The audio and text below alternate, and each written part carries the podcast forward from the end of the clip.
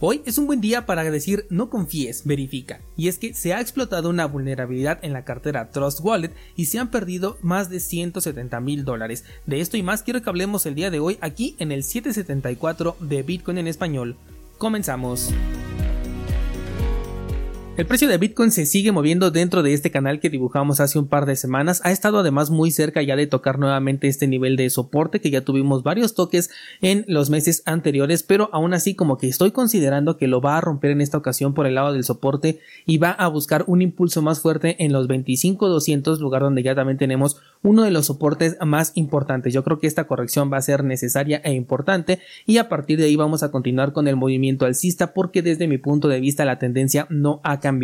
De hecho, me parece una excelente oportunidad para seguir acumulando con vista a largo plazo si es que tu economía y tu estrategia te lo puede permitir. Esto viéndolo desde el punto de vista del marco temporal de un día y si nos vamos al marco temporal de una semana, también nos vamos a encontrar con un escenario bastante interesante porque tenemos una vela roja, que en este caso, bueno, de acuerdo a mi gráfico yo las utilizo en azul, pero sería una vela roja, la cual nos está regresando pues prácticamente al nivel de soporte del canal dibujado, pero eh, de igual manera yo creo que tendríamos este nivel muy importante, estaría perforando temporalmente, ojo a esto, la media móvil de 200 periodos, creo que ese sería uno de los eventos más importantes de analizar en las próximas semanas, porque una vez que el precio rompa esta media móvil de 200 periodos, ahí va a haber una cierta confusión, se puede incluso llegar a ver algo de volatilidad en el mercado, sobre todo porque estaríamos oscilando en el punto clave de un cambio de tendencia según la estrategia más utilizada, ya que el nivel de soporte se encuentra ligeramente por debajo, te hablo de los 25-200, mientras la media móvil se encuentra en los 26.000 prácticamente, pero sería bastante importante que las velas tanto cerraran como abrieran por encima de esa media de 200 y si lo hicieran por debajo, bueno, pues todavía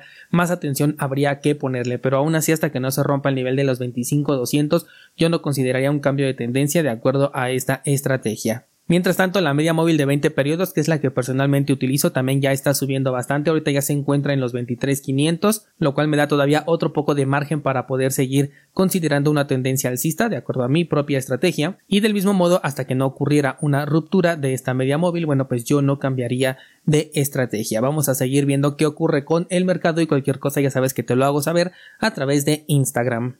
Vámonos con la información y quiero comenzar con esta noticia que me parece un poquito extraña, ahorita te digo por qué, y la noticia es que el bot de arroba wallet, que es un bot de Telegram, ha añadido la posibilidad de interactuar con Bitcoin de manera peer-to-peer, es decir, hacer un intercambio más o menos como el que conocemos de LNP2P. Te digo que me parece extraño porque este bot yo ya lo había analizado anteriormente y ya ofrecía este servicio, aunque muy limitado en los países donde se ofrece. De hecho, me di la tarea de entrar nuevamente para comprobar esta información y aunque me sigue apareciendo la opción del intercambio peer-to-peer en Bitcoin, no me aparece disponible en México. Si yo me voy aquí a la sección que dice mercado peer-to-peer y le doy en comprar, me van a aparecer los diferentes países y las diferentes opciones de criptomonedas en donde puedo ver, por ejemplo, TON, que es esta criptomoneda que supuestamente iba a ser de Telegram, posteriormente la abandonaron, otros eh, desarrolladores la adquirieron y desde mi punto de vista se apalancaron de todo el marketing que ya estaba por detrás de esta criptomoneda, pero personalmente no le veo ningún interés ni ningún uso interesante. También tenemos USDT, supongo que en la red de Ethereum, la verdad es que eh, no, he, no he podido probar esta cartera porque como te digo no está disponible en México y además sabes que yo no utilizo eh, la red de Ethereum y por último tenemos a Bitcoin, pero como te digo, yo ya había visto esta opción, sin embargo, no disponible en México. Si nos vamos aquí a las monedas es donde ya podríamos ver qué países, bueno, pues son aceptados, los puedes ver en pantalla y si no, bueno, pues simplemente entras a este bot y puedes identificar si tu país está eh, soportado o tu divisa. Lo que sí puedo ver es que el euro está disponible y en el rublo es donde yo recuerdo que estaba la mayor liquidez en tema de intercambios peer to -peer con Bitcoin. La diferencia entre este desarrollo que es arroba wallet y LNP2P bot, que es otro de los bots también de Telegram, es que arroba wallet ofrece una cartera que es de custodia, lo cual significa que al realizar un depósito en esta cartera tú ya perdiste automáticamente el control de esos fondos. Y hasta el momento en el que retires es como vas a poder recuperarlo, lo cual lo hace bastante inferior en términos de seguridad al bot de LNP2P el cual funciona con contratos que interactúan a través de facturas con Lightning Network, por lo que el bot en ningún momento toma el control de tus fondos, aunque sí ofrece un nivel de seguridad si es que la contraparte, bueno, pues no llegara a cumplir con lo que es su pago. Es decir, que sí funcionaría como un eh, intermediario, pero mientras las transacciones vayan bien, pues el bot no tiene por qué involucrarse. En este caso con arroba wallet estamos hablando más bien de una cartera centralizada con un intercambio que sí puede llegar a ser peer-to-peer, la interacción sí se realizaría entre pares, pero la custodia de tus fondos sí se puede ver afectada por cualquier eventualidad ajena a ti y en cualquier momento mientras los fondos los tengas aquí delegados en arroba wallet. Utilizarlo o no, bueno, pues ya es una decisión que tú tienes que tomar. Personalmente yo me iría primero por LNP2P bot como primera opción, en segunda utilizaría RoboSats en caso de que específicamente quiera utilizar un bot para la compra peer-to-peer con Bitcoin. Vamos con la siguiente noticia y resulta que se han encontrado múltiples ataques de doble gasto en uno de los protocolos que sirve para la creación de tokens NFTs en la red de Bitcoin, los nombrados BRC20. Recuerda que actualmente tenemos tres implementaciones similares pero que no iguales. En primera, los ordinals, que son los que abrieron todo este hoyo negro. En segunda, los tokens NFT, que estos ya son muy parecidos a los que están en Ethereum y en otras redes, que es en donde precisamente se ha encontrado la vulnerabilidad de la que te voy a hablar en esta noticia. Y por último, tenemos los Bitcoin Stamps, que son la construcción de imágenes a partir de la información distribuida en múltiples transacciones, los cuales también ya tuvieron una vulnerabilidad hace un par de semanas. Bueno, en este caso, los NFTs, que son los del estándar BRC20, son los que se vieron afectados por ataques de doble gasto. Esto no significa que Bitcoin tuviera este, ese clase de ataque porque esto ocurre en un protocolo completamente independiente. Que sí, al final toda la información se escribe en Bitcoin, pero ahí no ocurre el error, sino que se queda en el protocolo diseñado para esta creación de tokens NFT. Unisat es el marketplace en donde se ha detectado esta vulnerabilidad, que hasta el momento creo que es el único, provocando que 70 de 383 transacciones se vieran afectadas. Em, bueno, creo que debía haber dicho esto al principio, pero un ataque de doble gasto, por si alguien no lo sabe, es que una misma moneda o en este caso un mismo token pueda ser utilizado en dos ocasiones. Esta, de hecho, es una de las soluciones más importantes que propuso Satoshi Nakamoto con el paper de Bitcoin, ya que a lo largo del tiempo, pues al pensarse en una moneda digital siempre se topaban con este problema en el cual era forzoso contar con una entidad centralizada para que pudiera validar las transacciones y evitar que existiera este doble gasto. Y en este caso Bitcoin a través de las estampas de tiempo es como consigue resolver este problema. El marketplace dice aquí que va a compensar las pérdidas sufridas por los usuarios, aunque no ha dicho de qué forma, cómo o cuándo. Ayer precisamente te estaba comentando que nos estamos enfrentando a un verdadero problema en Bitcoin y no me refiero a que los tokens sean inseguros y que se encuentren vulnerabilidades como en este caso porque esto afecta externamente y no al protocolo directo de Bitcoin, sino al hecho de estar utilizando Bitcoin de una manera para la que en primera no fue diseñado y en segunda aparte de que no ofrece valor alguno ni transfiere valor alguno al momento de hacer una transacción, también está afectando directamente a las transacciones de valor en la cadena principal. Por un lado podemos pensar que estos protocolos están fallando muy rápido, pero pues lo que veo es que estamos frente a desarrollos emergentes, apenas están en una fase beta y por lo que yo pienso que es bastante normal que estén fallando. No considero de hecho oportuno minimizar el impacto que están teniendo, como he visto a algunas otras personas que sí están como que minimizando el impacto de, estas, de estos desarrollos, porque estamos hablando de programadores que sí se van a encontrar con problemas en el camino, pero lo más probable es que consigan en cada una de estas oportunidades solucionar los problemas, porque están muy empeñados en que esto exista dentro de la cadena de bloques de Bitcoin. Y de hecho es esto último lo que nos va a poner en esquinas contrarias del ring,